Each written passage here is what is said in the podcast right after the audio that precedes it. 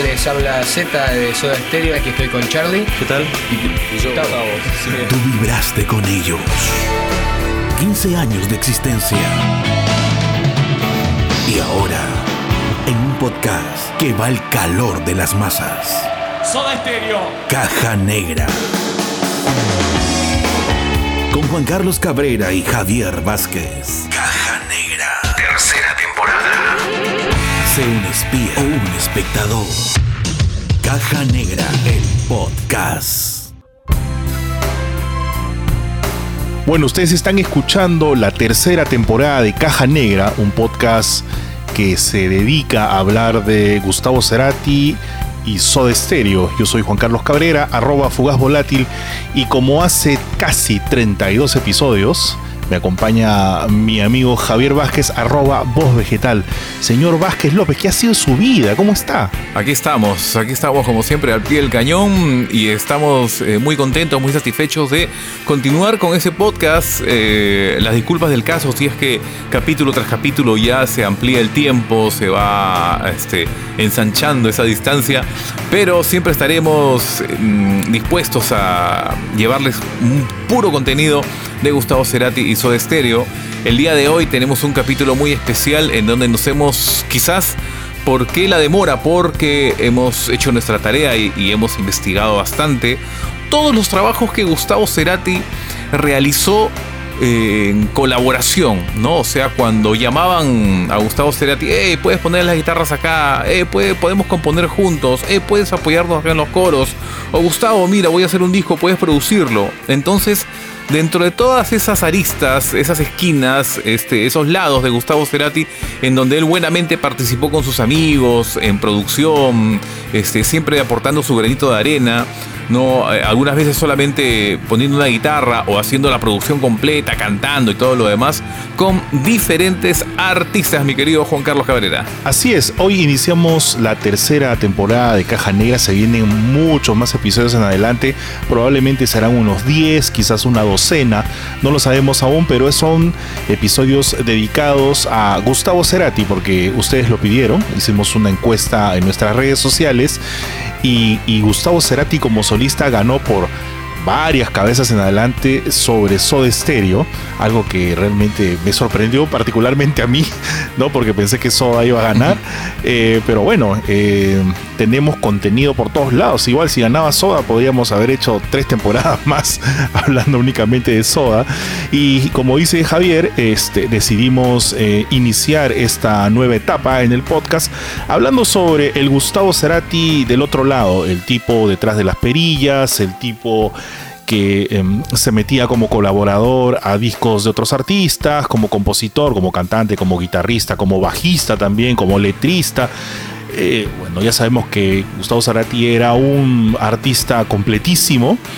Así que eh, hoy iniciamos el primer episodio de esta de este especial, digamos, como Gustavo Cerati como artista invitado. Vamos a tener dos episodios hablando de canciones, discos eh, y muchas anécdotas alrededor de estas grabaciones. ¿Y qué te parece que tenemos que empezar con, con, con el principio, como dicen, ¿no? Sí, esperemos, esperemos, mi querido Juanca, que la lista eh, esté completa. Si nos falta alguna participación, ya ustedes la podrán sumar en los comentarios que tenemos en nuestras redes sociales. Pero creo que esta vez eh, sí está completa la lista. Nos ha costado también conseguir muchos de los audios ¿no? Eh, originales. bueno, la mayoría felizmente los tenemos en, nuestros discos, ¿no? Pero por ahí un par nos, nos tomó un, un, poquito de dolor de cabeza, pero los tenemos todos, absolutamente todos. Sí, porque hay muchas cosas que ya están descatalogadas, ¿no? Ya vamos a hablar eh, en su momento. Y hay discos que ni siquiera se fueron editados, ¿no? Este fue, les bajó el dedo la disquera, hubo problemas en el lanzamiento, pero por ahí siempre hemos tenido la posibilidad de, encontrarnos con estas grabaciones de alguna manera. Así que arranquemos, como, como dije hace un ratito, tenemos que empezar por el principio. Y el primer eh, proyecto que Gustavo Cerati tuvo fuera de Soda Stereo en ese momento, año 1986. Bueno, ya todo el mundo sabe perfectamente de qué hablamos, ¿no, Javier? Sí, totalmente. Y muy merecido inicio, ¿no? Porque realmente este fue un proyecto, un proyecto muy bueno de, de Richard Coleman y que Gustavo Cerati estuvo desde los inicios, ¿no? Hablamos obviamente que de Fricción y el famoso álbum debut de esta banda que es Consumación o Consumo, año 1986.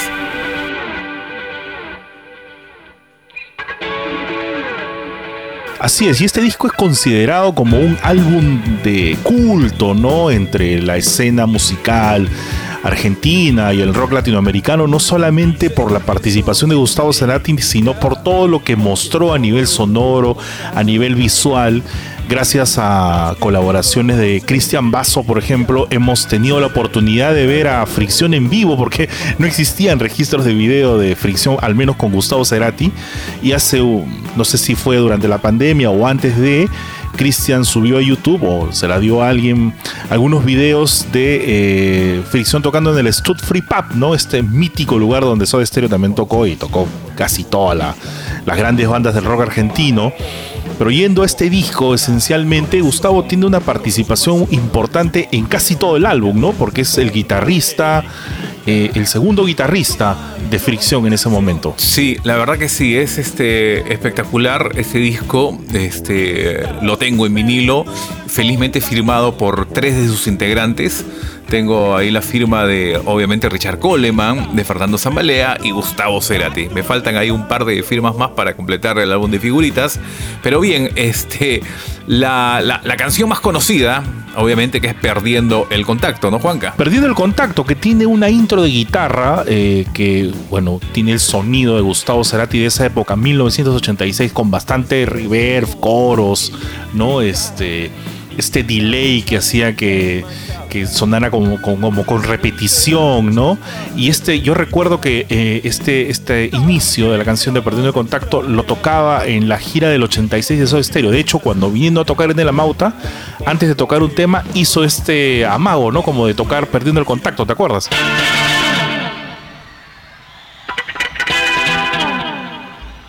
Sí, sí, sí, perfecto. E-, era un ragueo clásico, ¿no? El tacatán, tacatán, ahí, ahí, ahí, como jugando, como invitando, ¿no? Este, esta tremenda canción que es más, cuando tú escuchabas la voz de Richard Coleman, en la época la gente pensaba que era Gustavo Cerati por el estilo, ¿no? Claro.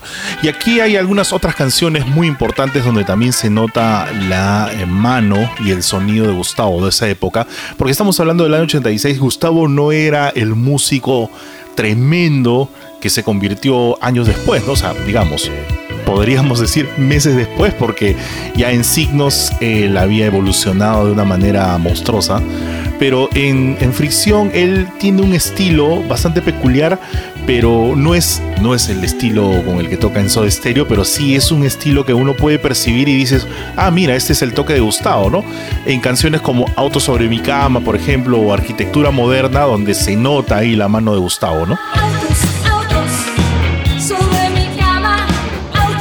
Sí, y también hay un par de temas más, o sea, de, los que tú has mencionado, que son Entre sábanas y Durante la demolición.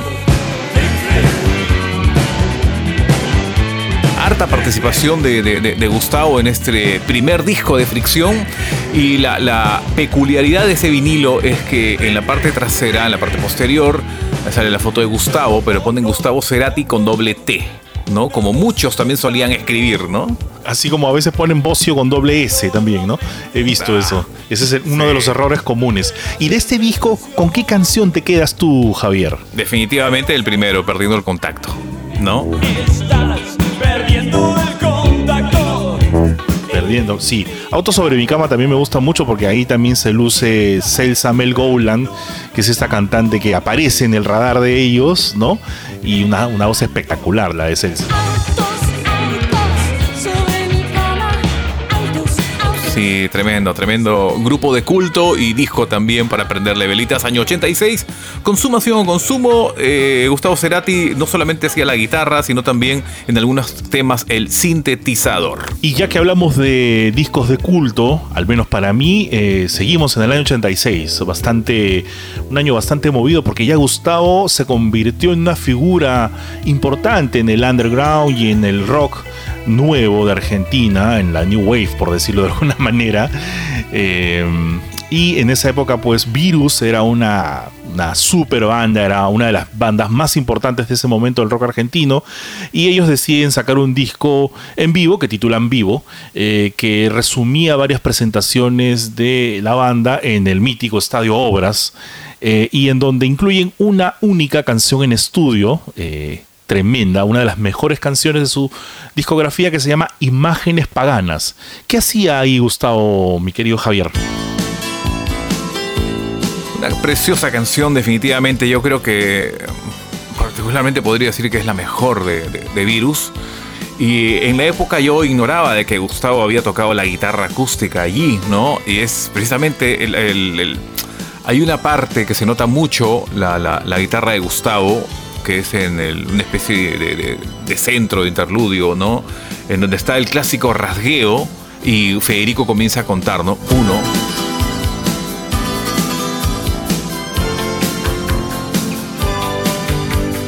Dos, ¿no? Tres, y ahí sale el rasgueo. Y es más, en la versión en vivo, en la versión en vivo, en donde Gustavo, en la versión en vivo, en donde se mezcla virus con soda, la mezcla de virus y soda, que se llama Vida. Vida. ¿No? Sí, en la, intro Gustavo la hace con, con su composición, con, con su arreglo, ¿no? El, el rajeo clásico de tan, tan, tan, tan. Y, esa es la participación bellísima de esta tremenda canción. Y es bien loco porque esa participación no está acreditada en, los, en, el disco, ¿no? En, los, la ficha técnica del, vinilo. En esa época, eh, recuerdo mi mamá me trajo ese vinilo, me lo compró, y yo tampoco supe que Gustavo tocaba hasta muchos años después. Eh, y no aparece el acreditado en el disco. ¿Qué habrá sucedido por algún tema contractual, qué sé yo? Pero Gustavo no aparece en la ficha técnica de Vivo, el disco en directo de Virus, que es un discazo en realidad. Uf, fue tan exitoso ese disco que años después eh, sacaron el Vivo 2, que es una tapa roja. El Virus Vivo 1 es una tapa amarilla, ¿no? Salen ahí como unas figuras medias difuminadas de gente gritando, ¿no? Espectacular ese disco, me encanta, suena increíble además. Sí, el primer tema todavía, la, intro larguísima, como de dos minutos, no, es Pecados para dos, increíble. Pues. Pecados para dos, claro. sí, sí, sí, ya. Bueno, no sigamos hablando de virus, que nos quedamos cinco horas. Así es. Dos años más tarde, ¿qué hizo el señor? ¿Qué hizo Gustavo? Volvía, volvía con fricción. Con este, seguía en coqueteos con, no para, nunca paró de los coqueteos con Richard Coleman, ¿no? Este, y esta vez sí hubo mayor, mayor participación de Gustavo Cerati, año 88, y el disco Para Terminar, tremendo disco también, muy bueno. Y este me encanta, me encanta la, la, canción, este, eh, eh, el single sobre todo, ¿no? ¿Cuál es el single de este, de este disco? Para terminar. Amar con lástima. Amar con lástima. Claro. Eh, pero este es un fricción ya distinto, ¿no? Porque no suena así oscuro, darky como el, el primer álbum de ellos, sino ya es un poco más de, ¿cómo decirlo? De repente más rock alternativo, ¿no? Es más, más, más guitarrero, una cosa así, ¿no? Sí, totalmente más, más producido. ¿Por qué también? Porque, este, bueno, la producción, por decirlo, la, producción fue del mismo Gustavo Cerati, ¿no? participó, participó, perdón, en guitarras, coros y la producción. Hizo la guitarra en Enjaulados, tremenda canción también.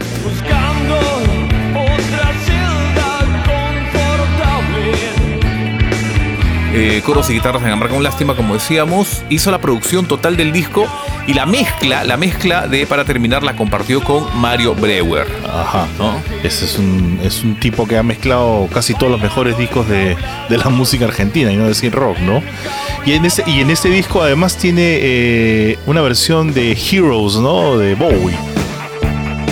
Sí, creo que vendría a ser la, la- la canción más famosa de Fricción, ¿no? Este, este cover de, de- Sí, de efectivamente. Duque. Así es, así es. ¿Y, y cómo, cómo sería el mundo tan chico o la historia que después el guitarrista de Fricción eh, tocaría en esta gira Gracias Totales, ¿no? En esa, ese es el ese guitarrista que es Rolly, ¿no? Así, Rolly Ureta. Rolly Ureta, sí, gran guitarrista, porque además de eso, de tocar en fricción, fue, ha sido sesionista, ¿no? De muchos discos, de muchas, de muchos artistas, ha sido músico permanente de la banda de Miguel Mateos durante años. Sí, increíble, increíble, muy, muy buen guitarrista.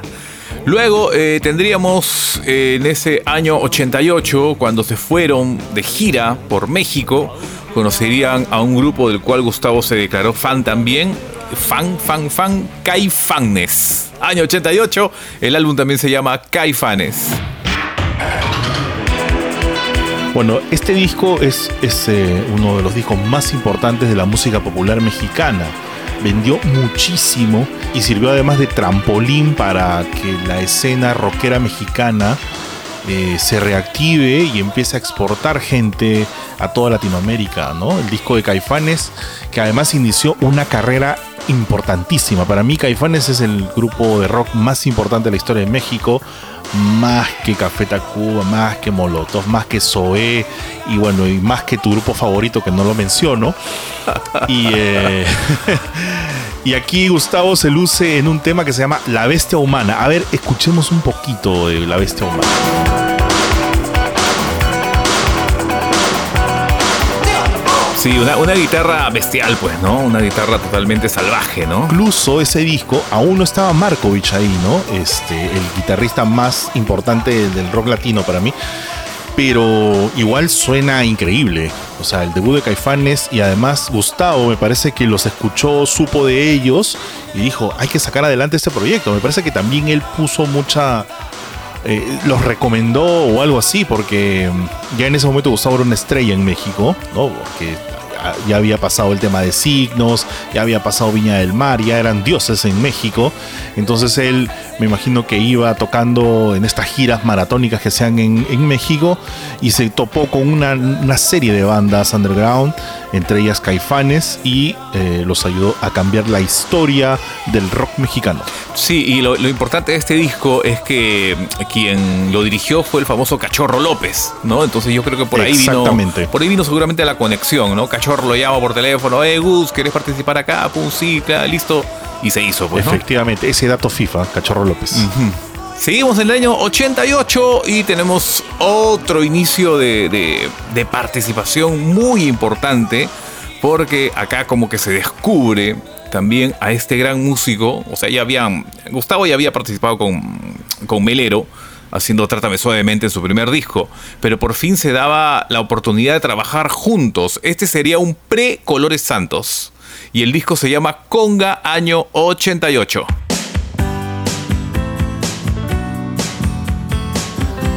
Sí, a mí eh, Melero me parece un súper músico, un súper productor, ¿no? Un súper visionario de la música, pero este disco especialmente a mí no me, no me cuadra mucho y a pesar de que tiene muy buenas canciones y Gustavo participa en un montón de ellas, pero creo que a partir de Conga en adelante sí yo le pongo más atención a su música. En este disco Gustavo participa en canciones como No dejes que llueva, Todo será música lenta y también toca el bajo en esta canción en música lenta. A ti, tú que eres este conocedor amplio de la carrera de Melero, ¿qué te parece este álbum? Sí me gusta, la verdad que sí me gusta. No me parece extraordinario, pero sí me parece muy simpático. Este, Ajá. por ejemplo, en No dejes que llueva, No dejes que llueva. ¿no? Me parece un pop muy, muy, muy tierno, ¿no? O sea, y es precisamente, mira, en No dejes que llueva, en los créditos dice, guitarra mántrica de 12 cuerdas, guitarra eléctrica y bajo microfonal, ¿no? Increíble la descripción. Ah, Obviamente hace la guitarra en No dejes que llueva y el piano de este tema lo hace Calamaro. Así es. O sea, ¿qué, qué tal, qué tal unión de, de- de- de- de líderes, ¿no? De íconos. Este, todo será también, me parece un pop genial, simpático. Eh, la guitarra y bajo que toca en música lenta, ¿no? Es una balada típica de Melero también. Este, sí me gusta, me parece un, un disco simpático, no espectacular, único, pero sí, sí cae bien, ¿no? Este disco se graba luego del, del encuentro de Gustavo con Daniel Melero en este famoso concierto de Tears for Fears, ¿no? En donde la gente se fue cuando comenzó a tocar Tears for Fears. Exacto. Claro, cuando, cuando le tiraron de todo a Daniel Melero sobre el escenario y ahí como que se juntan nuevamente y bueno, cambiaron la historia, ¿no? Porque ese, ese show, ese encuentro hizo que al final sus radares se activen, graben este disco y luego todo lo que vino después que fue monstruoso, ¿no? Sí, fenomenal, fenomenal. Ya la historia lo, lo, lo dice. Ese mismo año, ese mismo año 88, hay un proyecto que él hizo también eh, muy, muy peculiar, ¿no? Con un grupo que se llamaba Mamá Pulpa. este, un proyecto argentino. Y después eh, cambiaron su nombre a Los Pulpas. ¿No? Y el tema era Señor Ogro. Eh, ¿Cómo me llego a enterar de esto? Eh, una vez en una entrevista en la revista Pelo, el mismo Gustavo Cerati cuenta, ¿no? Acabo de terminar la producción de Mamá Pulpa, ¿no? Para Señor Ogro. Yo dije, ¿what? ¿Qué es esto? Eh, nos pusimos a, a bucear el tema Señor Ogro.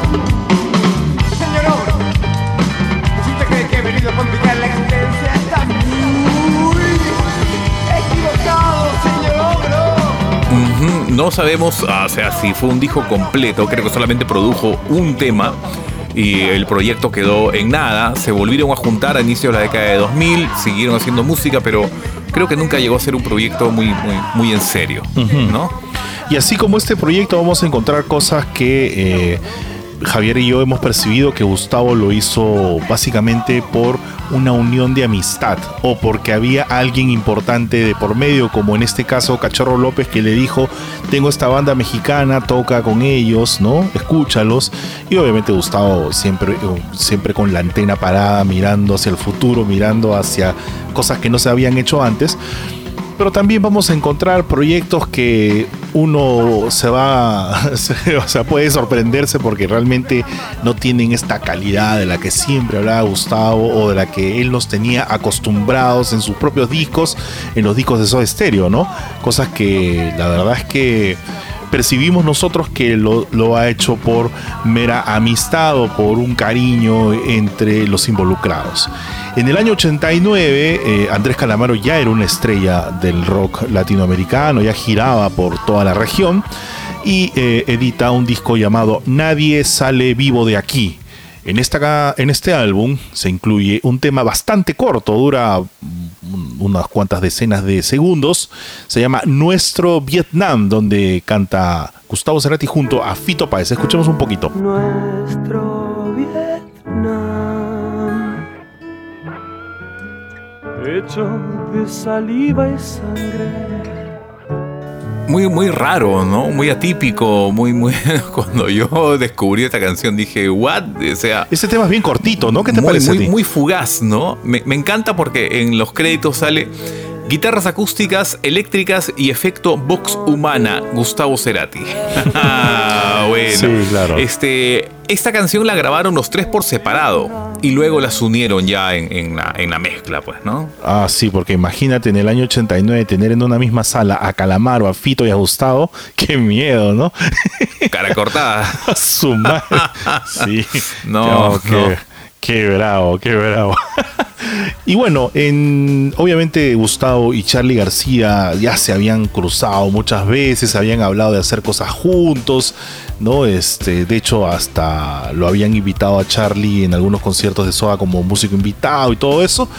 Pero no fue hasta sino a 1990 cuando Charlie graba este disco tan bacán llamado Filosofía Barata y Zapatos de Goma, cuando aún la, la, la inspiración acompañaba a Charlie y en este disco se incluye un tema llamado No te mueras en mi casa, compuesto por Gustavo, por Charlie García y Pedro Aznar. ¿Qué tal trío? Pues, ¿no? Un super grupo, una super canción en este álbum, ¿no?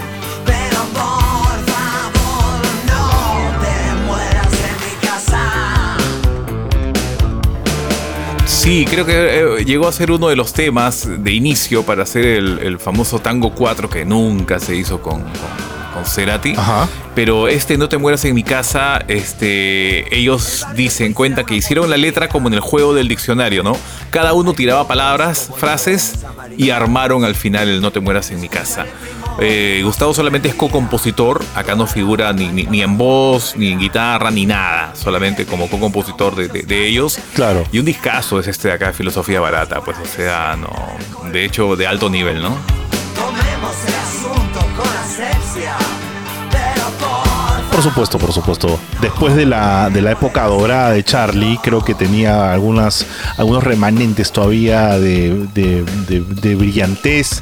Obviamente, Charlie es un artista brillante incluso hasta su último disco, pero digamos esta época dorada que aún conservaba y en Filosofía Barata y Zapatos de Goma todavía la tiene casi intacta, ¿no? 1990 también eh, presenta a Gustavo en un proyecto súper, súper raro y súper distinto. Y es uno de los que más me gusta a mí, por supuesto. Y se trata de eh, un disco de la intérprete y eh, estrella, digamos, del folclore argentino que se llama Leda Valladares. El disco se llama Grito en el Cielo Volumen 2 es un disco bastante típico porque es- pero en primer lugar no es un disco de rock ni de pop, sino es un disco de folclore o folclore, como dicen los argentinos, ¿no? ¿Qué te parece a ti este, esta participación de Gustavo en este álbum? que Gustavo siempre tuvo un acercamiento con el folclore, ¿no? O sea, desde el temblor y, todo eso. eh, es más, él usaba mucho la guitarra, la guitarra criolla, como le dicen, para componer. Siempre tuvo un acercamiento con el folk. Y, este, y acá lo demuestra, ¿no? Creo que todo el mundo también se puso las pilas a esta invitación, porque en este disco de Leda Valladares, este, ahí eh, participan eh, muchos artistas, ¿no? O sea, está este, Pedro Aznar, Fito Páez, está Federico Moura, ¿no? Entonces, este, me parece muy, muy, muy bueno. Y ahí, este, es, es compositor en tres temas, en tres temas en este disco, que es este, La gota acaba la piedra, con Fito Páez.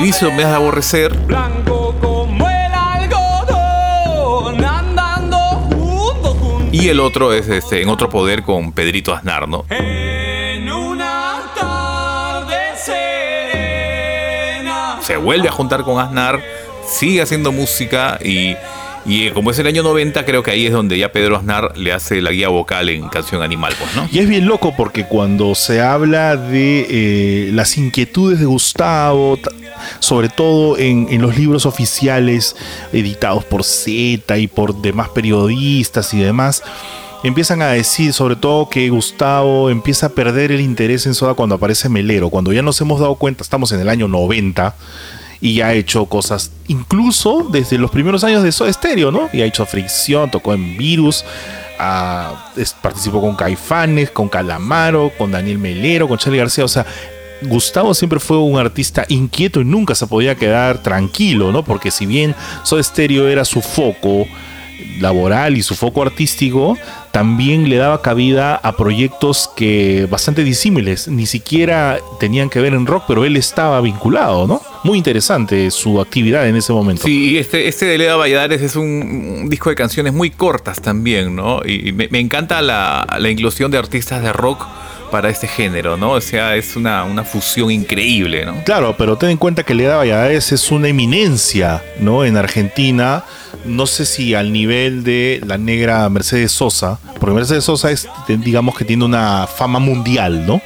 Pero Leda Valladares es como que una estrella, entonces si está Pedro Aznar, que también es un amante del folclore, entonces ya la cosa tiene por, un rumbo bastante definido bastante interesante, ¿no? Y, lo, bueno de Cerati es que, así como podía ser folk, se iba de frente a, a la electrónica, porque este, ya en el año 91 se iniciaba con otra nueva participación de Daniel Melero para el álbum Cámara. Este disco sí es espectacular, me encanta. Yo creo que yo podría decir que este es Colores Santos 1. No, esto, este disco salió antes de Colores Santos, ¿verdad? Sí, sí, sí. Y ahí está ya, eh, con esta participación de Gustavo, entonces ya se ponen las pilas. Oye, ¿por qué no hacemos un disco juntos? Ya, hagámoslo. Bloom, listo. Se hizo. Claro, este podría ser Colores Santos 1 y acá hay eh, varias participaciones de Gustavo, pero la más resaltante es esta canción que vamos a escuchar aquí ahorita. Vas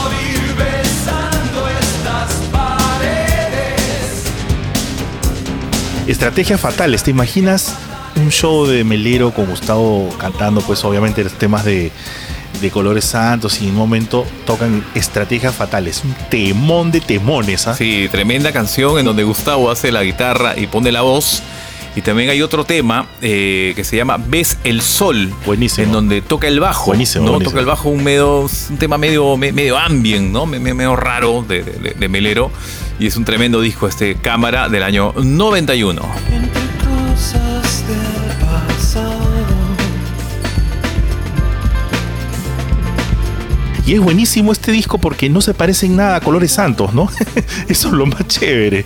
No hay una. No, no puedes decir, uy, este disco tiene cosas de Vuelta por el Universo, o Tu Medicina, o no sé, Cozumel. No, es un disco totalmente distinto, ¿no? Muy bueno. Es que así. yo, yo creo que este es un disco de Melero en donde participa Gustavo. Y Colores Santos es un disco de Gustavo en donde participa Melero.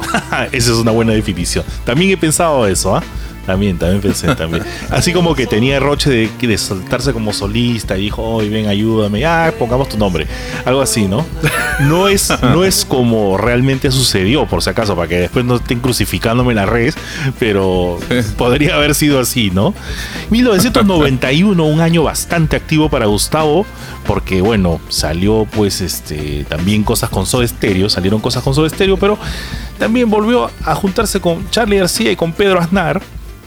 Y lamentablemente en esa época Gustavo estaba muy ocupado porque la gira Animal lo tenía así, eh, no tenía tiempo para nada. Entonces eh, Pedro y Charlie le dijeron, oye, estamos grabando un disco nuevo, se llama Tango 4, ya que no pudimos hacer nada en, en el pospuesto Tango 3. ¿Qué te parece si vienes y nos grabas una guitarra? Y Gustavo hizo eso para el disco Tango 4 y grabó una guitarra en Vampiro, un temonazo. Estoy perdiendo estoy durmiendo al amanecer. Sí, este, ahí pone su clásica guitarra eléctrica, eh, hace los coros y arreglos en voces, ¿no? Acá hay un tema, aparte de Vampiro, que bueno, después ya lo siguió ejecutando ah, recientemente cuando Charlie tocaba, estuvo Benito Cerati y, y Benito lo ha interpretado varias veces. Pero hay un tema que se llama Mientes de este disco, que es un temón, ¿ya? Y a mí nadie. Claro, es un Sí, hit. na- na- nadie me sacaba de la cabeza que la guitarra de este tema era de Gustavo Cerati. He escuchado tantas veces Mientes con la voz de Pedro Aznar y este, yo digo, no, este es estilo 100% Cerati. Tantos años este, duró mi duda que me animé a escribirle una vez a Pedro Aznar y decirle, Pedro, por favor, dime la verdad. En Mientes, la guitarra es de Gustavo y tuve la sorpresa, la grata sorpresa de que me responda Pedro Aznar y me diga, no. En la única canción que participó Gustavo fue Vampiro. Nada más. Yo quería ponerle de respuesta mientes. Pero bueno, ahí no me quedé. ahí no me quedé. Y, y Mientes es un es la canción más popular de Pedro Aznar, pues, ¿no? Porque, bueno, la hizo con Charlie, pero este es de él, porque él la canta y siempre la toca en sus shows en vivo. Gran canción. Y gran disco también, Tango 4.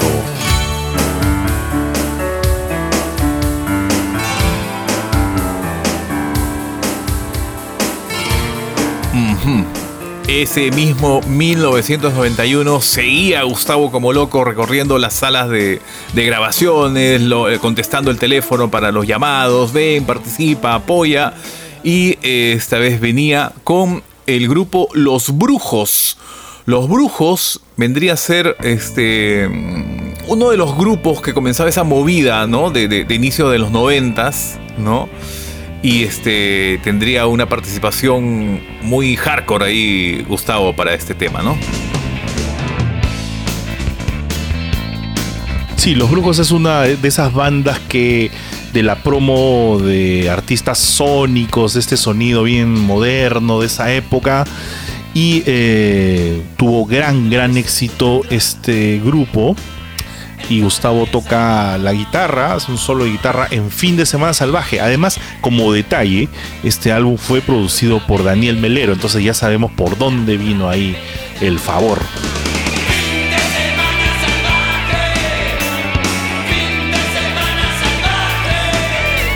Sí, sí, sí. Melero, aparte que hizo la, la producción, hizo teclados y coros. Y eh, eh, en los créditos, lo lindo de los brujos, en este disco, en los créditos sale, ¿no? Solo de guitarra salvaje en fin de semana, Gustavo Cerati. buena descripción, Muy ¿no? buena. Solo de guitarra salvaje en fin de semana. Muy buena, muy buena, muy buena. Y Los Brujos es un, es un gran grupo. Están los discos ahí, búsquenlos, están todos en plataformas. Es para mí en esa época superior a Babasónicos. Me gustan mucho.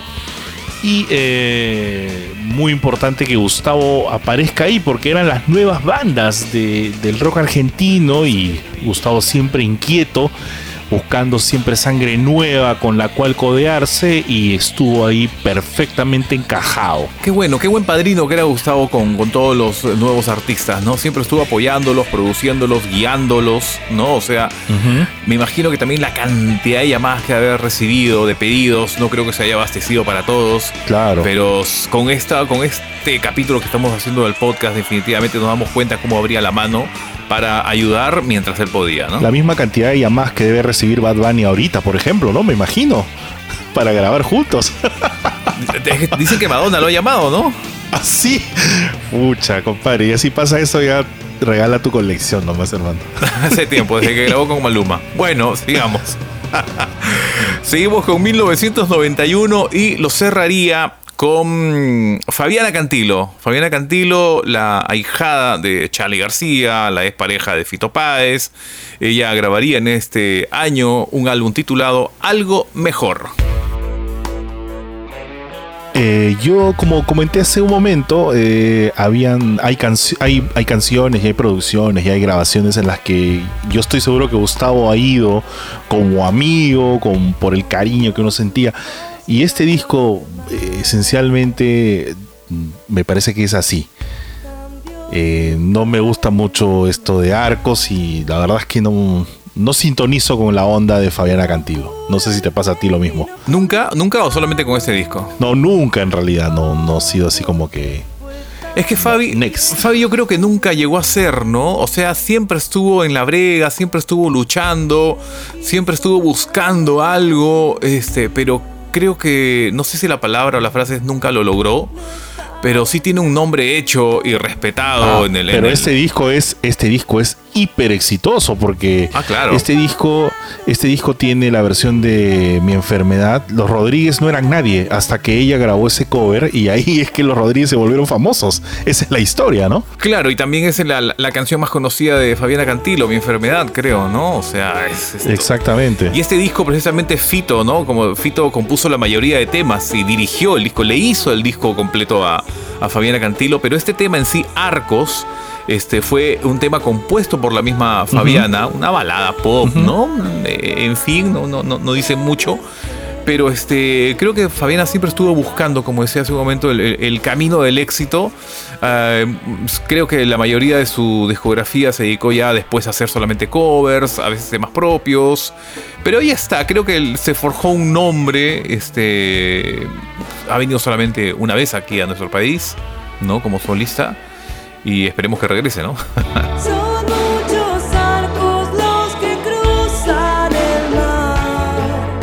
Entonces el 91 Gustavo realizó cuatro colaboraciones. Estaba en medio de la gira Animal, estaban grabando Rex Mix y todo eso.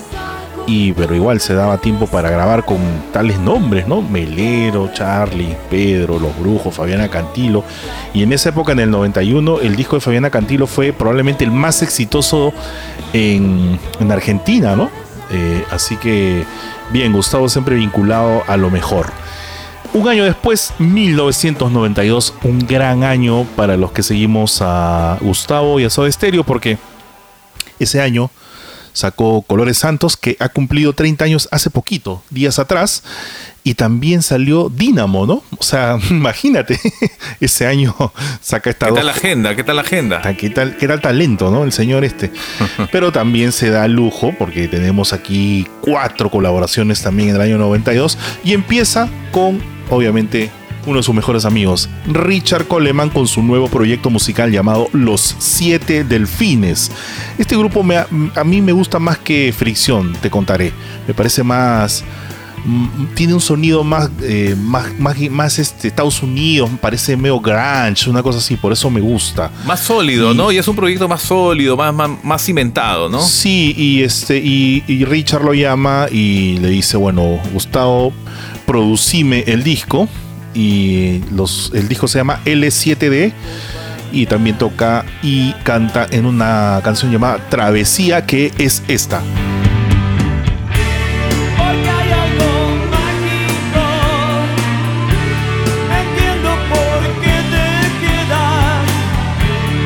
Este, acá hace la guitarra y los coros en esta canción.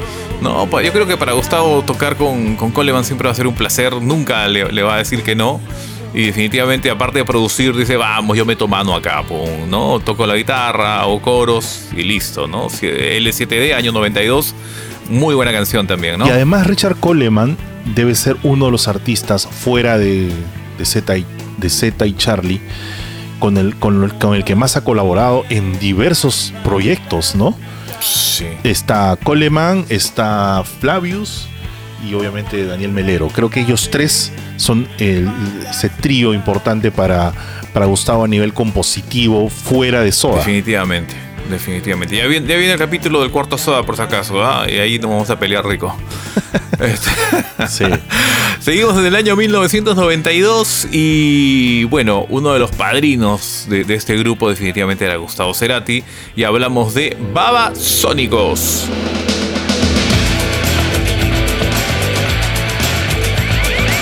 Babasónicos que además también participó como una banda soporte en los shows que hizo Soda Stereo en obras para presentar Dínamo, esta gira hermosa de la cual no se conoce mucho a nivel audiovisual, lamentablemente. Y justo hace unos días se eh, apareció en las redes un video de eh, secuencia inicial de la gira Dínamo grabado en México, en el gimnasio Juan de la Barrera. Es un video que lo hizo Wadi Rodríguez. ¿Y quién es Wadi Rodríguez? El luminotécnico de Soda Stereo en esa época. Y a mí me encanta la gira Dynamo. O sea, las pocas veces que hemos visto cosas, lo que más resalta, aparte de la música, por supuesto, que es lo más importante, es el juego de luces que tiene esta gira, ¿no? Qué hermosa, qué hermosa vista. Y qué lindo habrá sido ver un show de la gira Dynamo, ¿no? Hermoso. Hermoso. Cómo jugaba con la guitarra Gustavo. Precisamente regresando al tema Babasónicos, acá hace una demostración de guitarras increíbles, ¿no? Porque hace guitarra y solos, por ejemplo, en, el tema Tripeando, que es bien salvaje.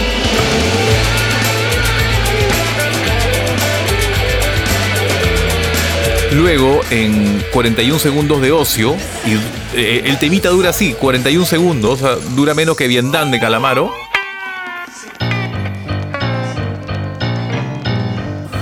Después en el tema Sobre la hierba, también mete la guitarra Gustavo. En Canción de la Bandera, que dura también 41 segundos. En Listo, que es un track solamente de 14 segundos. Y Humito, otro track cortísimo de 39 segundos. O sea, son tantos tracks y tanta participación de Gustavo en Pasto del año 92. Que ahí, ahí lo vemos loqueándose y haciendo de las suyas, ¿no? Bien jugando con la guitarra a lo dínamo, ¿no? ¿A ti te gusta más la etapa de Babasónicos, esta etapa sónica o la etapa de Jessico en adelante, que ya son más pop, más son más producidos, más sofisticados? ¿Cuál, cuál es la etapa que No, esta, esta, esta de acá, la más experimental y más rayada. Después, ah, eh, ojo que Babasónicos también no es una banda que me, me haya llenado mucho, ¿ah? O sea, ahí está simpático, pero nunca me llamó mucho la atención Ok. tampoco, ¿no? 1992 también nos mostró eh, un disco esencial del rock latinoamericano, surgido En Argentina, imagínate, pues ya hemos mencionado a Colores Santos, hemos mencionado Dínamo, que es baluarte del rock mundial en español. Y también ese año, ¿qué disco salió? Un disco que vendió muchísimo. Dicen que es el disco más vendido en la historia de la música del pop rock argentino, ¿no? Sí, porque ya en la actualidad, como ya no se venden discos, ya quedó. ya quedó ese registro. Quedó ya. con esa etiqueta. Ya se quedó con esa, ¿no? Con ese tag. Este, El amor después del amor. El, el tremendo disco de Fito Páez, eh, año 92. Y ahí hay un tema que se llama Creo. Ahí sale un pedacito de la guitarra de Gustavo Cerati y la voz oculta de él. ¿No? Hay gente que dice que no, que no es la voz de Gustavo, que esto que el otro. Pero nada, o sea, el hecho de que no aparezcan los créditos, tranquilo, no, no, no, no significa que no haya participado. Ya lo hemos visto en el caso de Virus, ¿no? Pero acá hay este, acá sí hay pruebas para acreditar eso. Si bien no aparece en la ficha técnica, aparece en algunas fichas técnicas digitales tipo Wikipedia, Discogs, etcétera. Pero también hay entrevistas de Tweety González, que es el productor de este disco, nada menos, y además otro de los grandes amigos y socios creativos de Gustavo Cerati, que él dice, yo cogí las guitarras de Gustavo que grabamos en los ensayos o en las sesiones de canción animal y los puse. Y también algunos coros y demás. Entonces, Gustavo está ahí de una u otra manera, pero está ahí. Es el disco más exitoso del rock argentino y Gustavo está ahí.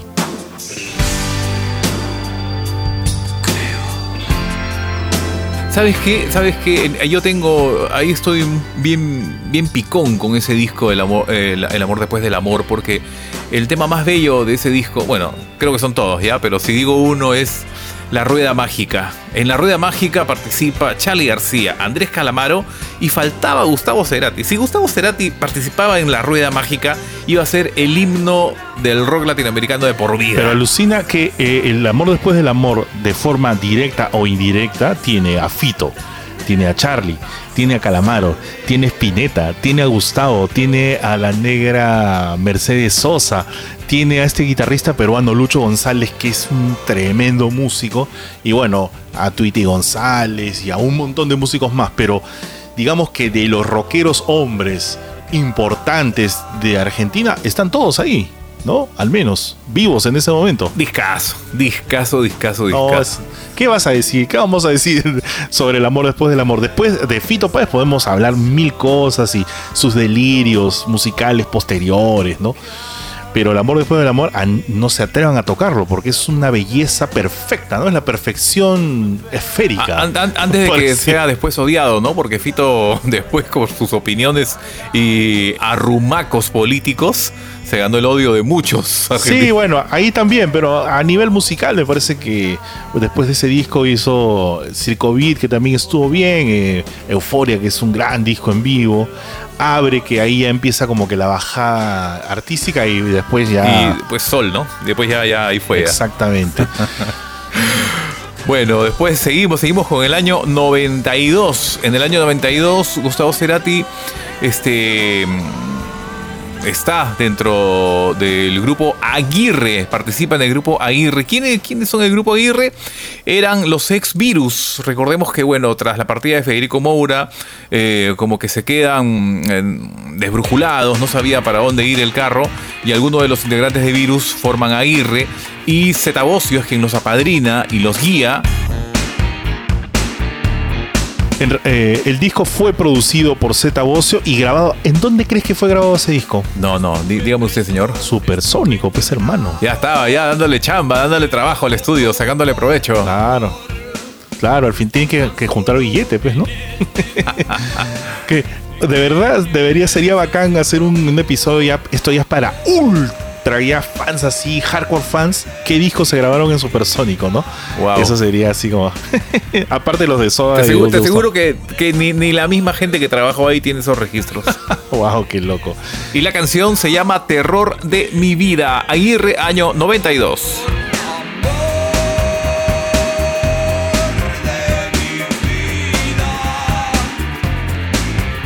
Y bueno, como todos sabemos, en el 92 Gustavo se enamora y le dice chao a todo lo que en ese momento significaba su vida, que era básicamente tocar en un grupo llamado Soda Stereo.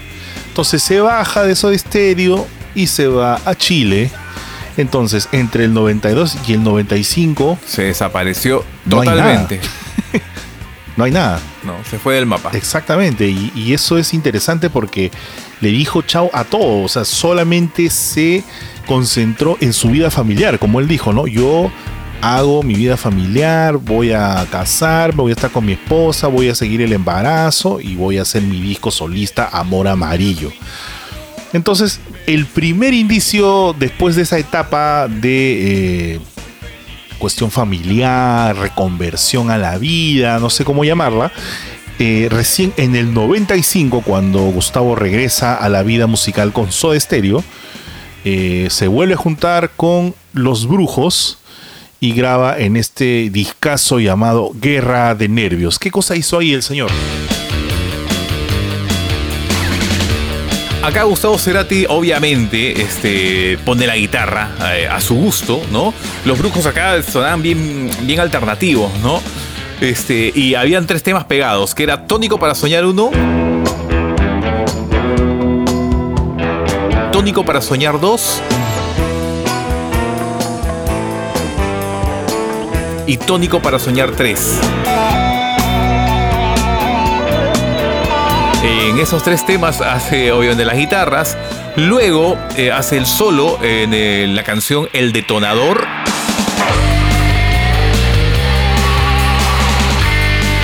Y Reina en las Nieves, que es un instrumental bien, pero bien Cerati, ¿no? Y en este disco de Los Brujos llama un poco la atención de que hay bastante participación de Andreita Álvarez. Ahí se luce también Andrea en muchos temas y este, le sacan el jugo, pues, ¿no? Así es, y en esa época ya Andrea no estaba en el radar de, de Soda Stereo, ya había dejado de, de colaborar con ellos. Pero vamos a escuchar algo, a ver qué te parece. Pongamos Reina en las Nieves, a ver qué onda con Gustavo y los brujos.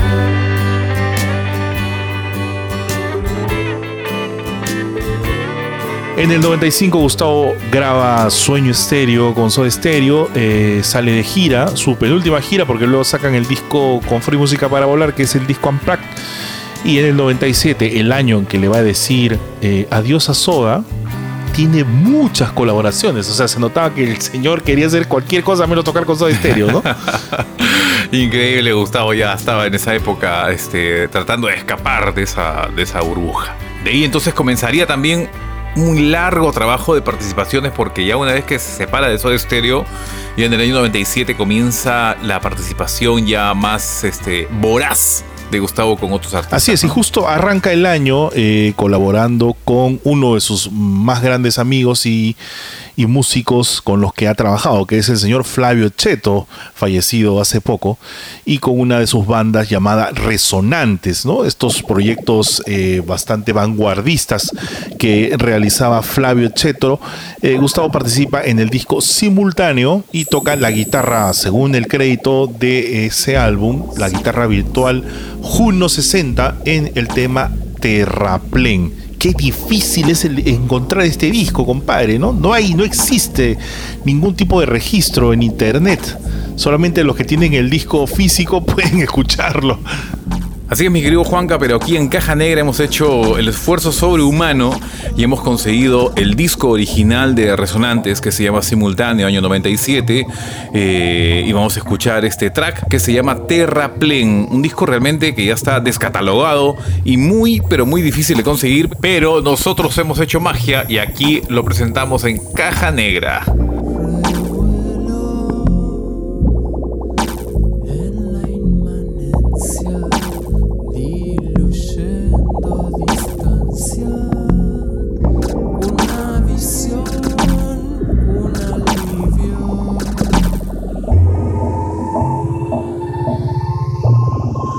Y Re- Resonantes era el grupo de Flavio. Ese, ese grupo sí me gustaba mucho porque era medio showgaze, ¿no? Y él mismo cantaba, Flavio Cheto cantaba en este grupo. Y este Resonantes fue apadrinado por Melero. ¿No? Entonces también por ahí viene ese- esa triangulación Melero, eh, Cheto, Cerati, ¿no? O sea, me parece muy... La argolla, la argolla. la- la argollita, ¿no? Pero baja, pues. este. Interesantísimo, ¿no? Por supuesto, no, por supuesto, claro que sí. Eran todos unos capos, ¿no? Así que en- todos colaboraban, en todos era, eh, ¿cómo era eso? Este, todos contra todos. Así que Luego, ese año 97, eh, em, eh, recibiré una llamada desde Chile para decirle, Gustavo, ven, producí. Y obviamente hace un disco también que marcó mucho la carrera de esta artista eh, con este padrinazgo que se llama Nicole. ¿Qué tal disco este Sueños en Tránsito? ¿no? Eh, me parece un disco fantástico, no porque lo haya producido Gustavo, ¿no? sino porque tú pones play y el disco tiene buenas canciones. ¿no? La chica tiene una voz envolvente, atrapante y además es bellísima, ¿no? En esa época era hermosa. O estamos hablando de hace de no sé cuántos años, más de 25 años atrás. No, pero continúa, lo continúa, continúa. Ah, no. Lo, lo bueno en Nicole también, previamente yo tenía discos de ella, había un disco de puros covers de rock argentino. Ah, sí. No, sin, sí, sin Gamulán, o sea, canciones. Ella coqueteaba mucho con, con el rock argentino y le salía muy bien, tenía una voz muy dulce. Y entonces por ahí que como que ella tenía ese, ese fanatismo por, por la música argentina y donde decide eh, apostar por Gustavo y suerte la de ella que Gustavo acepta hacer este trabajo, ¿no? Sí, además este, este es el disco que Gustavo produce que debe haber tenido mayor presupuesto, ¿no? Porque lo graban en Chile, también en Argentina y se van a mezclar a Matrix, ¿no? En el estudio donde se grabó Soy Estéreo tenían presupuesto, ¿no? Fue ahí toda una trupe y en este álbum también participan los que en algún momento llegaron a ser integrantes de Plan B, ¿no? Hay un, hay un track ahí electrónico que no tiene nada que ver con Nicole, pero es como que un track que no entró al debut de Plan B, ¿no? Sí, Lunas. Sí, tremendo. Sí, tremendo, sí, es tremendo. totalmente Cerati también este, este tema. ¿no? Este, fue la, la única, la única participación de Gustavo Cerati con Nicole, porque ya Nicole después tomó otros rumbos, sigue haciendo música, este, participa en programas de televisión. Pero bien, tremendo, tremendo Sueños en Tránsito del año 97, ¿no? Había otro tema también, ¿cierto? Sí, bueno, el single eh, que fue Despiértame, un temón, temonazo, pues, ¿no? Y además el video muy bueno. Después está Todo lo que quiero, que donde ella salía en un video de- vestida de látex, ¿no? Así como que de, de dominatrix. Tremenda la canción, pero a mí, para mí, la mejor de este disco es un tema que eh, ella graba de Leo García, que se llama Noche. ¿No? Tremenda esta canción. Sí, lindísima. Creo que Gustavo llevó a toda la trupe para participar y apadrinar muy bien a Nicole, ¿eh? Claro, ahí le debe haber caído una marmaja gigante a, a Leo porque este era un disco prioritario de BMG, tenía todas las fichas puestas, ¿no? Creo que funcionó en algún momento, pero creo que después la carrera, la carrera de Nicole se diluyó. Sí, lamentablemente. También, ¿no? Seguimos en el año 1997 con Gustavo Cerati y sus colaboraciones con artistas. Chile pues era la segunda patria de Gustavo en esos años, ¿no? Porque estaba casado con Cecilia Menábar, en esa época ya tenía dos hijos, estaba a punto de cerrar su siglo con Soda Stereo y eh, seguía vinculado a artistas chilenos. Ya habíamos dicho que tenía el proyecto Plan B, ya había producido a Nicole y también produjo a una banda muy pequeña eh, chilena llamada 100. Él participó en su disco 1 y particularmente en el single Oleo. Escuchemos esta canción que es bastante interesante y era este es este sonido anticomercial que también le encantaba a Gustavo.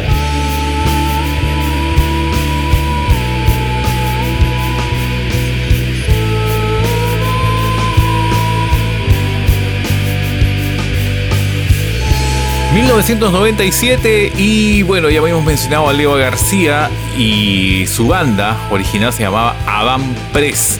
Recordemos el famoso cover de Ciber Sirena y etcétera, ¿no? Eh, esta vez Avant Press eh, trabaja un disco que se llamaba Boutique, ¿no? Eh, bueno, ya además está decir que soy que me gusta mucho todo lo que hace Leo García. Esta vez este, hace la producción y los arreglos, ¿no? Y eh, me encanta porque hay canciones nuevas y también vuelven a incluir Cibersirena en este, en este EP, por decirlo así, ¿no?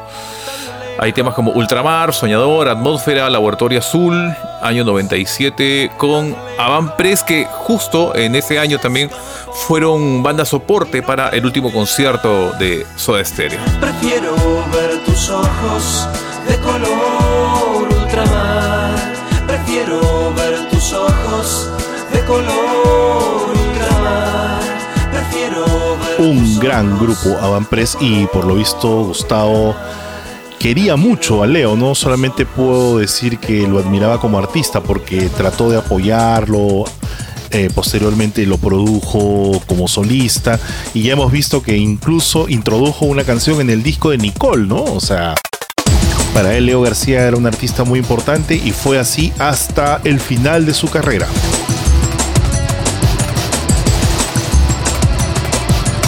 Y en el 97 vuelve a juntarse con uno de sus mejores amigos, Richard Coleman, y vuelve a... eh, para mí este disco regio es el más bacán de Siete Delfines. Y acá toca en quizás que la mejor canción o la más, la más interesante para mí que se llama Es tan celosa. Muy buena esta canción de Los Siete Delfines. si estás celosa, tan celosa de.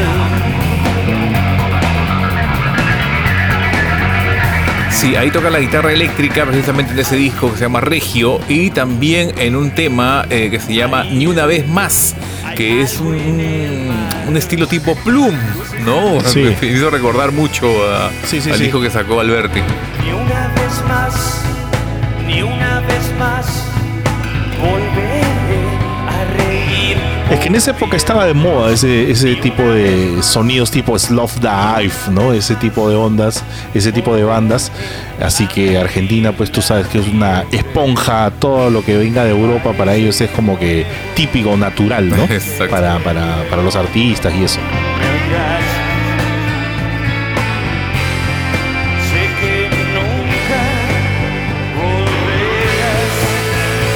Luego vendría 1998 en este capítulo especial del podcast Caja Negra contigo Juan Carlos Cabrera, Javier Vázquez y vendría una de las canciones más preciosas que podría haber hecho Gustavo Cerati. No, no, no hecho, sino, bueno, versionado, por decirlo así. Año 98 se editaba el disco Oulandos de Américas, un tributo a Da Police.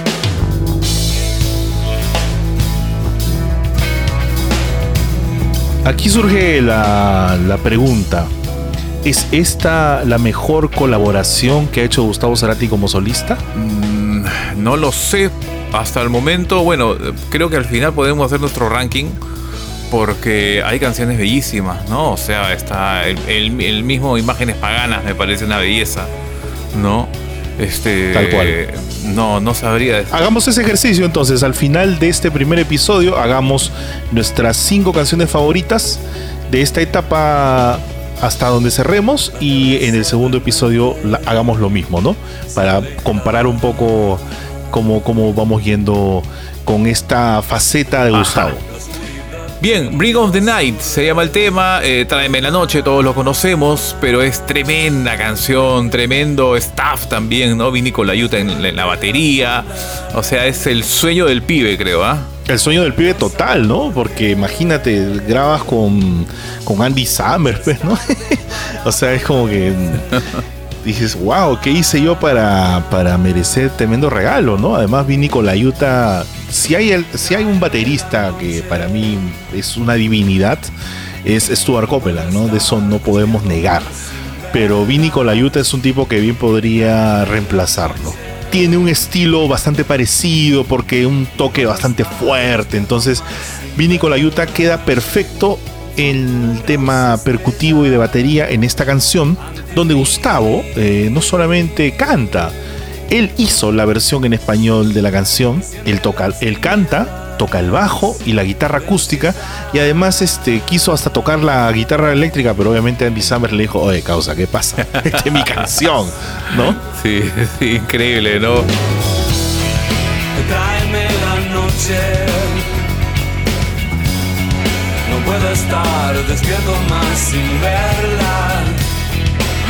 Bellísima canción, eh, año 98. Ya estamos casi llegando al nuevo fin, como decía Gustavo en Bocanada. Y en el año 1999, Francisco Bochatón lanza el disco Cazuela.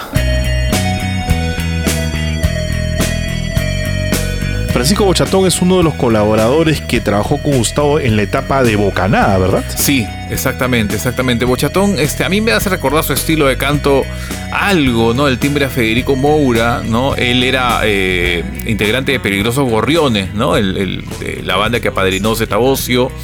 Este, este, este disco Cazuela fue premiado como disco del año por la Rolling Stone, ¿no? Wow. Y obviamente que Gustavo Cerati eh, le hizo las guitarras ahí, ¿no? El columpio de mandarina va a la velocidad de la derrota de los carteros castrando un cemental. ¿Y qué tal? ¿Te gusta el disco? Es simpático, ahí nomás, cumplidor, ¿no? Cumplidor. Hay un tema ahí eh, de, de- de- en Cazuela que se llama Cosas Viejas, en donde parte de la letra dice la frase cosas imposibles. Eso me parece, eso me parece, este, eh, no sé, eh, casualidad. Cosas imposibles.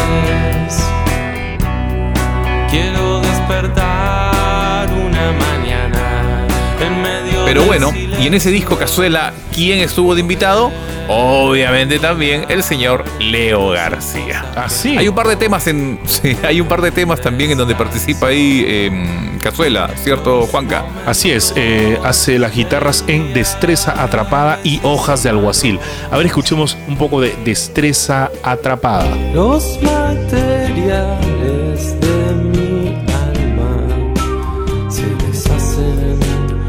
poco a poco por el aire. Bueno, lo que sí no podemos negar del señor Bochatón es que es muy ingenioso para poner nombres en sus canciones, ¿no? Hojas de Alguacil. Qué buena. Hojas de alcaucil,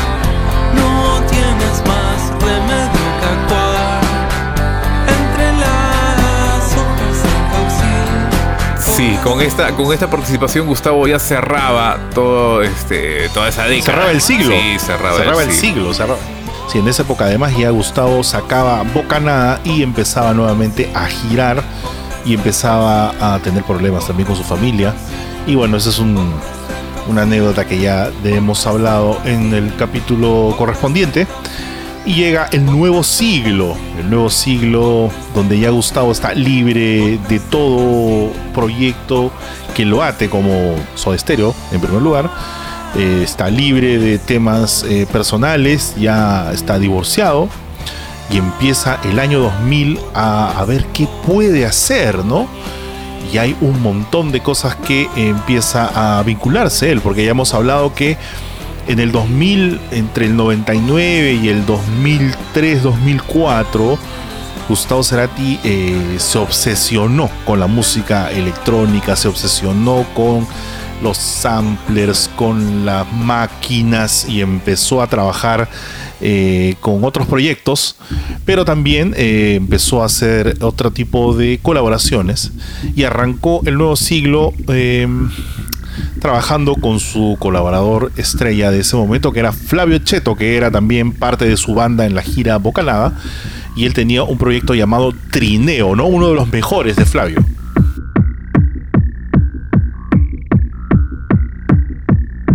Sí, Flavio siempre se destacó por eh, hacer proyectos de, que, duraran dos años, tres años máximo y siempre le cambiaba de nombre, estaba siempre innovando, viendo qué, qué- hacer, cómo llam- llamar la atención y siempre con la onda electrónica, ¿no? El gran Flavio Cheto y lanzaría un disco en el año 2000 que se llamaría Anevaría, ¿no? Este...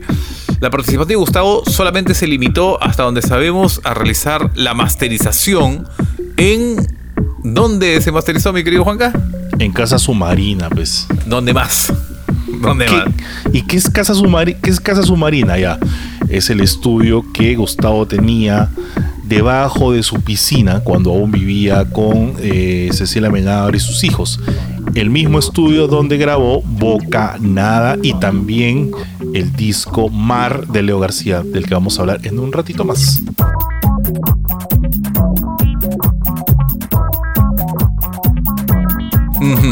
Correcto, eso sería entonces año 2000. Y también en ese año, este, Andy Ramos, ¿no? Lanza un disco que se llama Invitando Amigos. Obviamente su nombre lo dice. Invitó a todos sus amigos, ¿no? Y, y para grabar todos los trajes que venían. Y Gustavo Cerati participa en un solo tema que se llama Chaca New.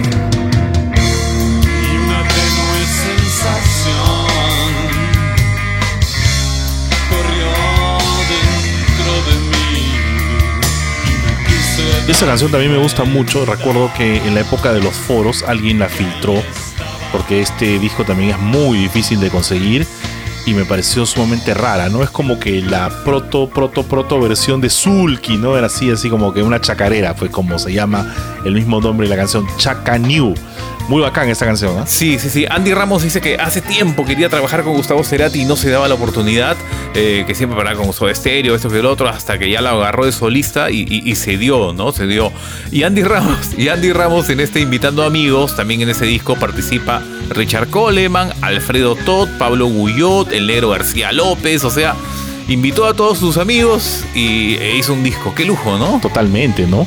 Y además, este, me parece que es un disco bien, eh, bien casero, ¿no? No, no, no fue lanzado por una multinacional, me parece. Y, eh, pero la calidad de la canción, por lo menos que involucra a Gustavo, es muy buena.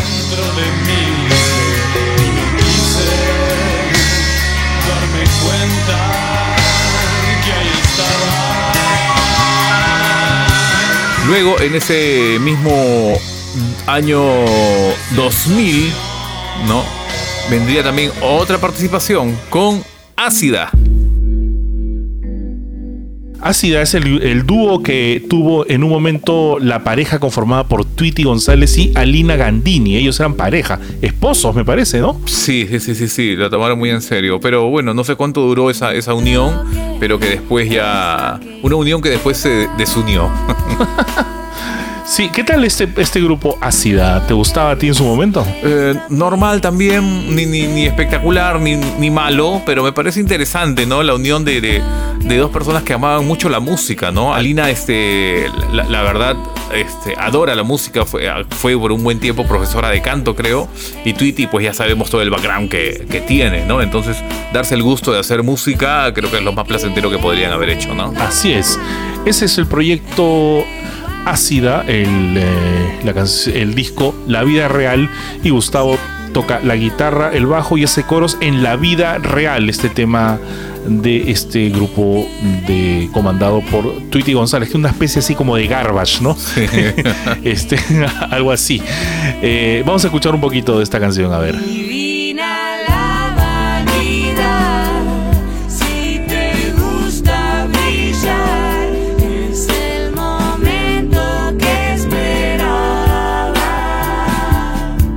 En el año 2000 también Gustavo participa en el disco Píntame los labios de Francisco Bochatón. Este señor parece que le agarró cariño también, ¿no?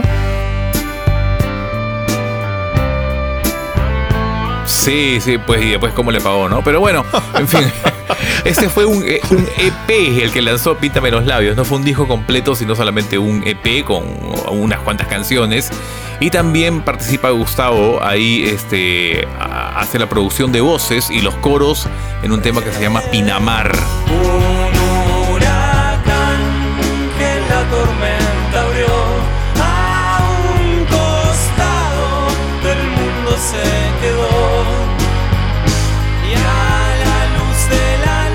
Pinamar, ¿no? Está bien, está bien.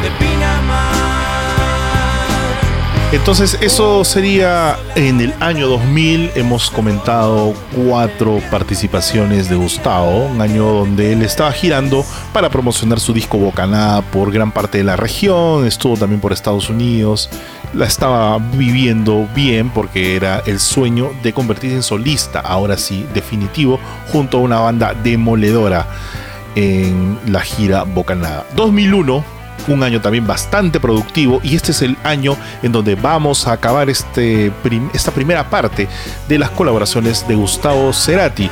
El próximo episodio será del 2002 en adelante hasta los años finales de Gustavo. Incluso hablaremos de eh, colaboraciones póstumas, ya cuando Gustavo estaba enfermo e incluso cuando Gustavo ya había fallecido. Siguieron saliendo este tipo de canciones.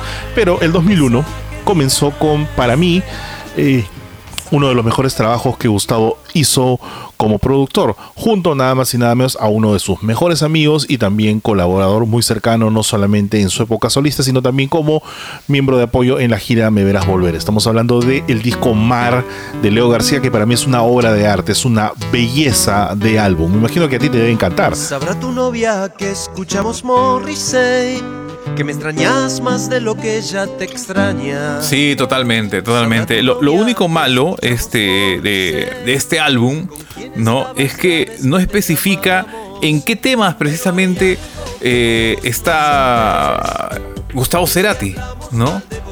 O sea, eh, sale solamente en los créditos eh, como producción, arreglos adicionales y guitarras. Más nada.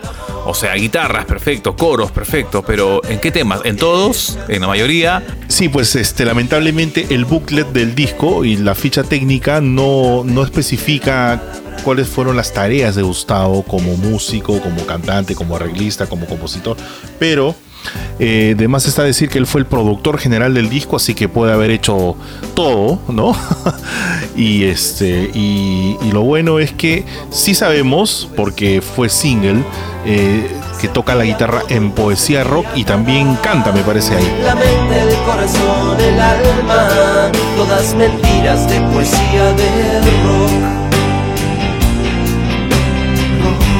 Canta, creo, en, en, vivo, creo que se dio esa, esa oportunidad de, de cantar con. En vivo nomás. Sí, con Leo. No, ahora no sabemos si en el hijo está, ¿no? Pero bueno, en fin, habrá que preguntarle al mismo Leo que especifique.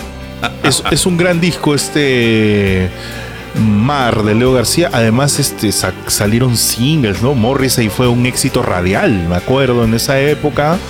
No, y acá hay canciones hermosas como Isla, Amor al Arte, El Amor es Ciego, la misma poesía rock, Nadie Salva. Olvídense, este disco es bueno, consíganlo porque es uno de los discos más bonitos en los que Gustavo ha estado involucrado. Creo que la canción, creo que Morrissey es la, la- el, el éxito ya histórico de Leo, pues, ¿no? Indiscutiblemente, ¿no? Sí, fue un éxito radial, ¿no? Ajá.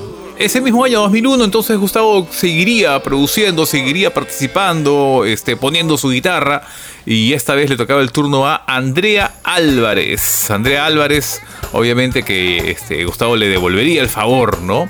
Y participaría en este disco cuya portada vemos ahí toda su toda la boca generosa de Andrea Álvarez. Y este, en este disco también invitó a Zeta Bocio y Zeta Bocio participó en tres canciones. Increíble, ¿no? Sí, sí, sí. Y la canción donde participa Gustavo se llama Fan. Él toca la guitarra y también hace una voz que dice Namu, ¿no? Namu. Namo, Namu. Namo. Pero bueno, la canción, ¿no? Yo me acuerdo que también se filtró en esa época en los foros. ¿no? Este, para los que son fans antiguos como nosotros, pero antiguos de larga data, en esa época en los foros ya lo hemos contado 80 veces aquí, pero era nuestra única manera de este, bajarnos material filtrado. De hecho, en esa época se compartía más material que ahora, que existen una serie de, de mecanismos donde podríamos este, intercambiar un montón de, de material, pero creo que eso se ha perdido un poco, ¿no? Sí. Ahora hay este, no sé, como que la gente es más celosa, cuida su material, pero en esa época cosas como eh, este debut de Andrea Álvarez y este single fan eh, se filtraban de esa manera. Muy buena canción, es un tema donde ella canta y este y obviamente tiene protagonismo su voz y el sonido de sus percusiones y su batería y Gustavo se luce como invitado.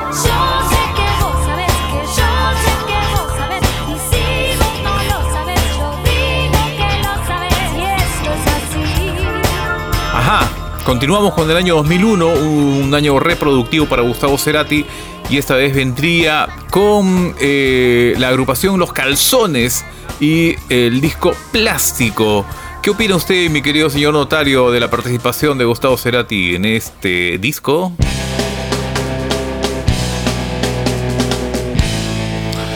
Mm, bueno, debe haberlos querido mucho, ¿no? A mí la versión de La Ciudad de la Furia, la verdad, no me gusta. No sé, o sea, es como que. ¿En qué, o sea, cómo habrá llegado ahí ese, esa invitación y cómo es que Gustavo habrá aceptado? Es como que, si bien empieza la época más productiva de Gustavo en los 2000 también empiezan las colaboraciones bastante polémicas, ¿no? En el segundo capítulo vamos a ver varios de ellas. Ya no hay fábulas en la ciudad de la furia.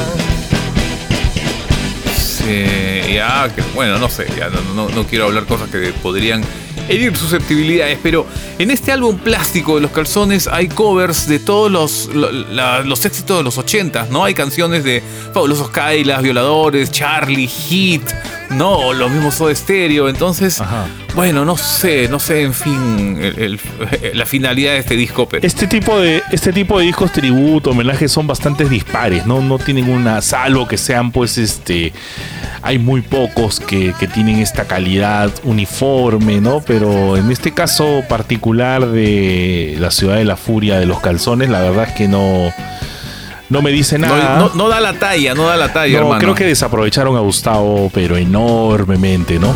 Me dejarás dormir al amanecer.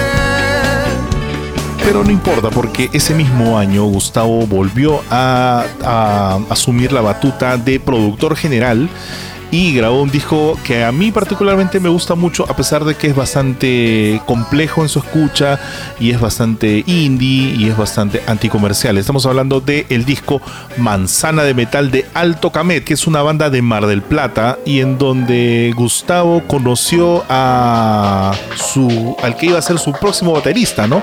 El señor Pedro Moscusa tocaba ahí y este les produjo este disco, me parece chévere.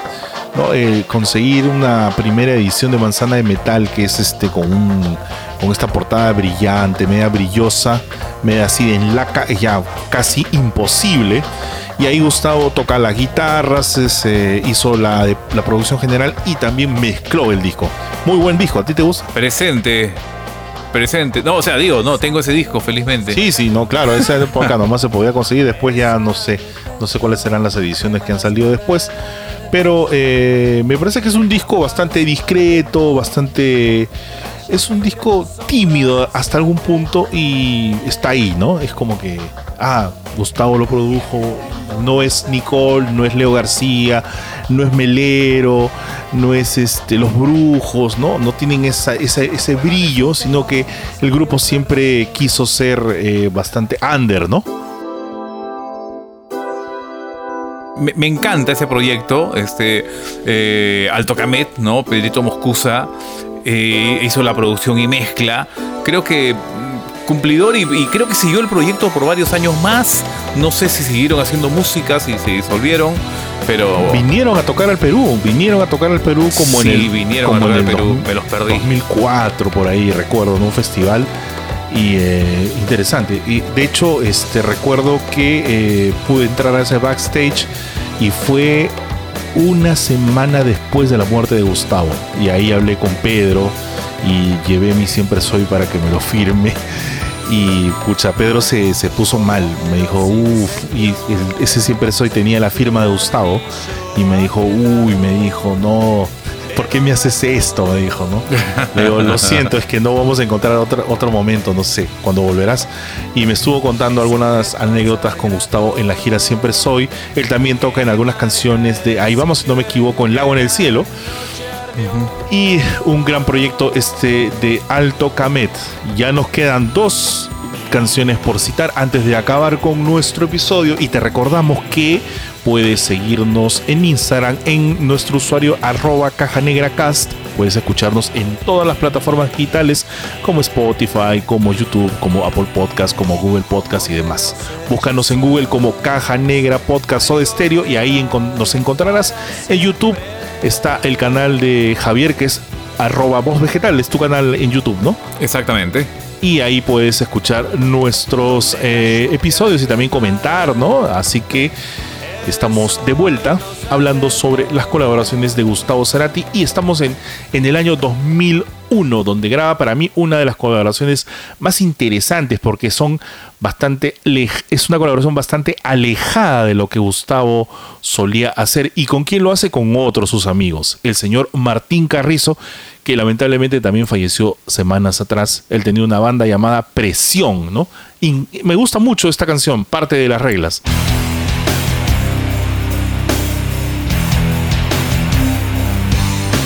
Sí, porque es un, un hard rock eh, bien, bien potente, bien fuerte, bien como le gustaba a Martín, ¿no? Su, su, su- su estilo musical. Es un gran proyecto de, Carrizo. Y creo que escucharlo, escuchar a Gustavo haciendo hard rock, este, no sorprende, sino hace recordar siempre a lo que fue Canción Animal, ¿no? Toda esa agresividad, toda esa fortaleza. Y creo que parte de la Más que hard rock, yo me atrevería a decir que es un tema medio new metal, una cosa así bien, bien de esa época, sonido Deftones, Korn, así Sí. como le gustaba, a- ¿no? Estaba de moda, en toda, en toda moda ese, en ese momento, y es interesante que Gustavo haya aceptado hacerlo, porque bueno, Primero, me- eh, por supuesto que fue por Martín, ¿no? Era su, en esa época, su baterista en su banda Bocanada, y luego porque obviamente Martín adoraba a Gustavo y este, obviamente Gustavo no le va a decir no. Entonces hicieron un buen, un buen experimento. Me parece que está buena esta canción. Ya es parte de las reglas. Y cerramos, cerramos, cerramos este episodio con quizás uno de los discos más feos que haya hecho Charlie García en su historia. ¿Cuál es? Sí, detrás de las paredes, ¿no? Este. Increíble, increíble que. Y, penoso, la verdad tengo que decirlo, que Charlie haya terminado este, haciendo ese tipo de discos, ¿no? Este. No sé, no sé, no había nadie que le diga a Charlie, la estás embarrando, porque. Este, esta, esta unión que se dio de Sui Generis, si bien fue súper nostálgica, a la gente le gustó, todo lo demás, hubo gira, pero el disco que lanzaron fue realmente eh, muy malo, pues malo, o sea, esa es la palabra, ¿no? O sea, lindo, lindo que, que el disco abra con Raguña las Piedras, el himno de Sui Generis, con la voz de Nito, con la voz de Gustavo, pero una versión para el olvido, pues, ¿no?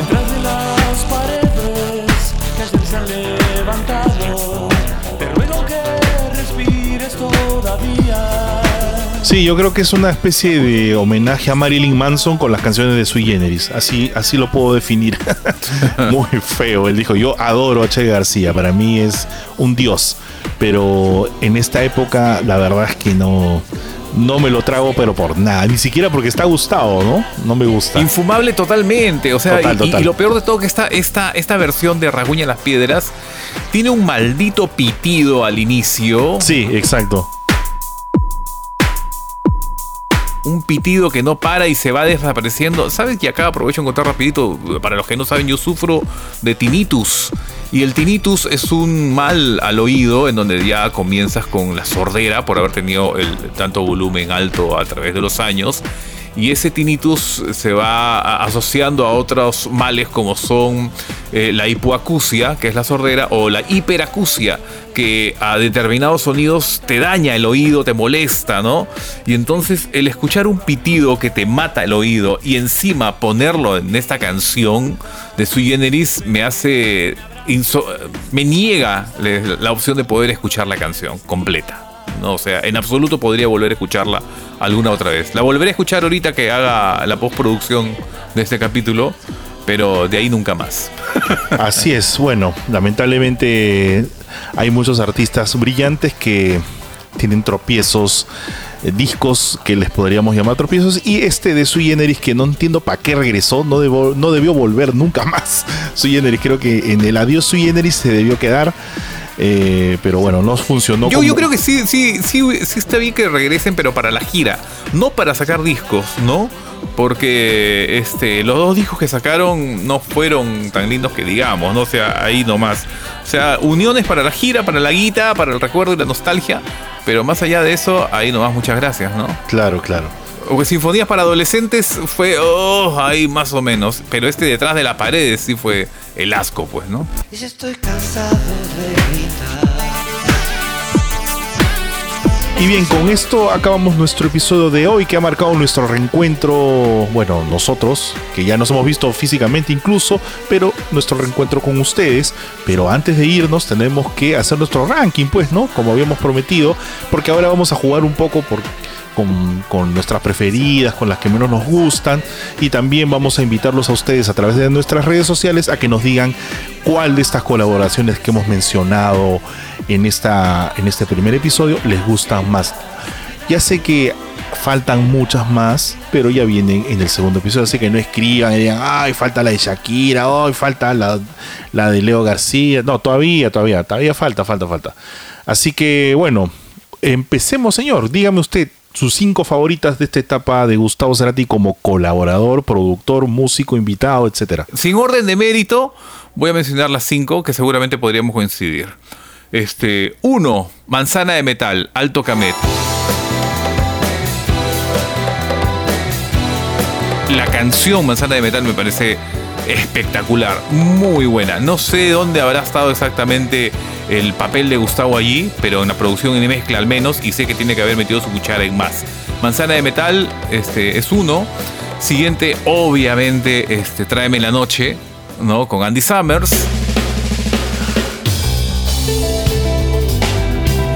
El tercero sería Estrategias Fatales con Daniel Melero.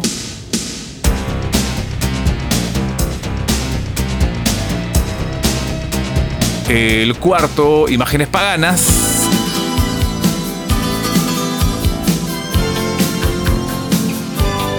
Y el quinto, Perdiendo el Contacto.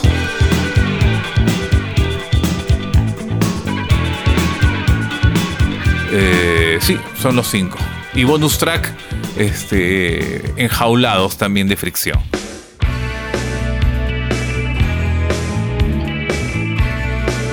Y lo peor, Ajá, y la, la, peor creo que la dijimos, ¿no? Este, la ciudad de la furia con los calzones. Eh, eh, pegado con pe empate, ¿no? Con este Reguña las piedras de Suyendere. Sí, bueno, yo puedo decir que entre mis favoritas está Tráeme la noche. Tráeme la noche. No que creo que es la mejor de esta etapa por lo menos y si no probablemente la mejor de todas las colaboraciones que ha hecho Gustavo porque además eh, eh, sonó en la radio es una canción de recordación porque si bien después grabó con Royal Waters eh, Tráeme la noche se convirtió en una reversión de la canción, ¿no? La hizo a su modo, la grabó con Andy Summers nada menos.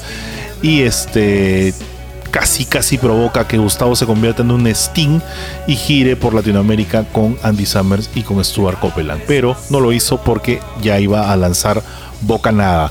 En segundo lugar, Imágenes Paganas, hermosa canción, de mis favoritas de siempre.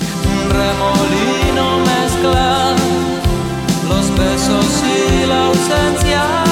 En tercer lugar, Estrategias Fatales con Daniel Melero, gran, gran, gran canción porque todo lo que hizo Gustavo con Daniel tiene una cosa suprema.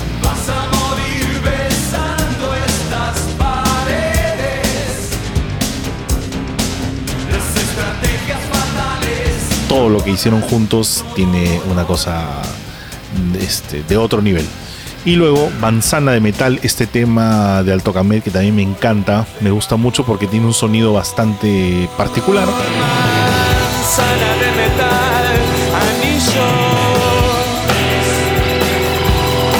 Y yo me quedo también con Amor al Arte de Leo García, que está incluida en Mar. Cuando le cuento lo que seguro siento, me entiende menos que una Este disco muerta. me fascina, me encanta y sobre todo esta canción Amor al Arte. Y si me pides un bonus track, perdiendo el contacto de fricción.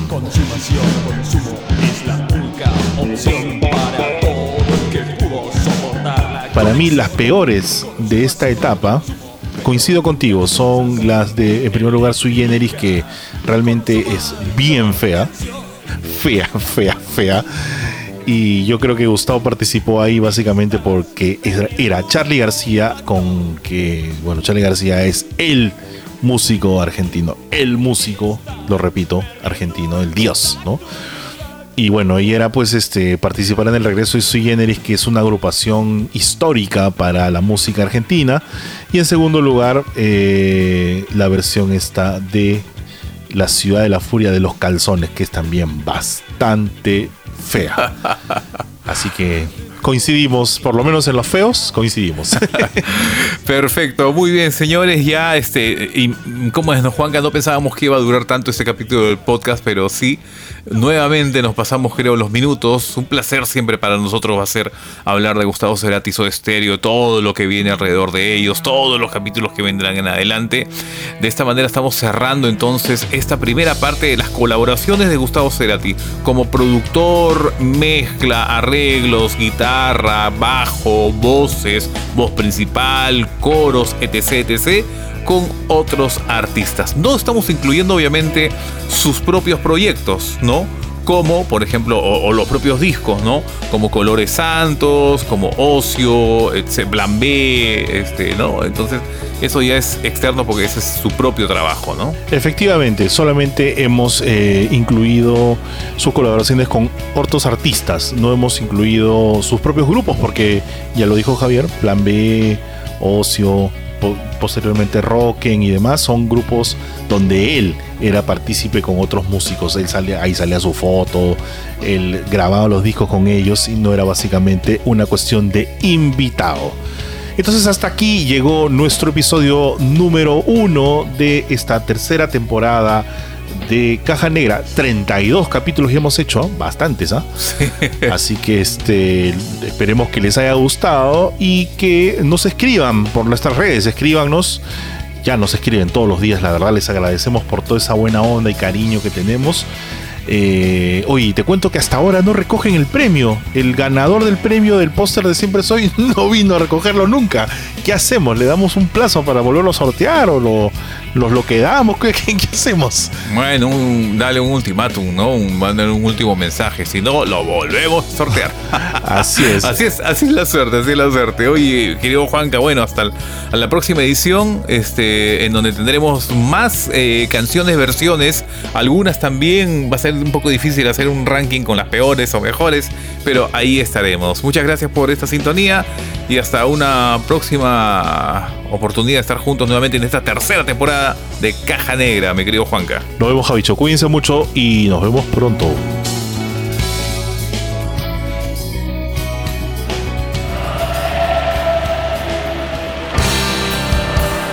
Esto fue Caja Negra.